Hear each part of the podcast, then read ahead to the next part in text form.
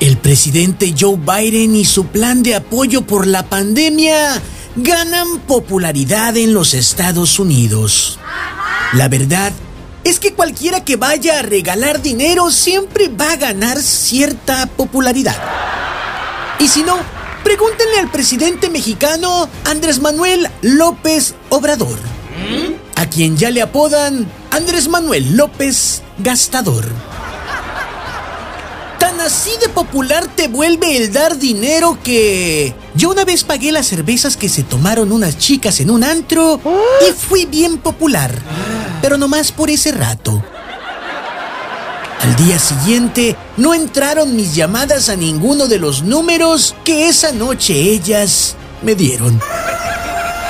Así que lo popular del plan de estímulos de Joe Biden va a ser popular solo por el tiempo en que le dure ese dinero a los americanos. Ay, no, ¿qué es eso? Tristemente, esa es la magia fugaz del dinero.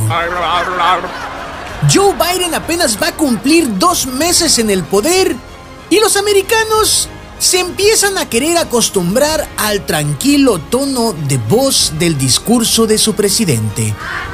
Eso después de cuatro años de alaridos y arengas incendiarias de Donald Trump, quien también precisamente le entró a eso de regalar dinero. Dinero que claro, no es ni va a ser nunca de los presidentes. A no ser que estemos hablando de presidentes de América Latina, empezando por México. Así que no, aquí no hay santos. Demonios, eso sí, siempre sobran.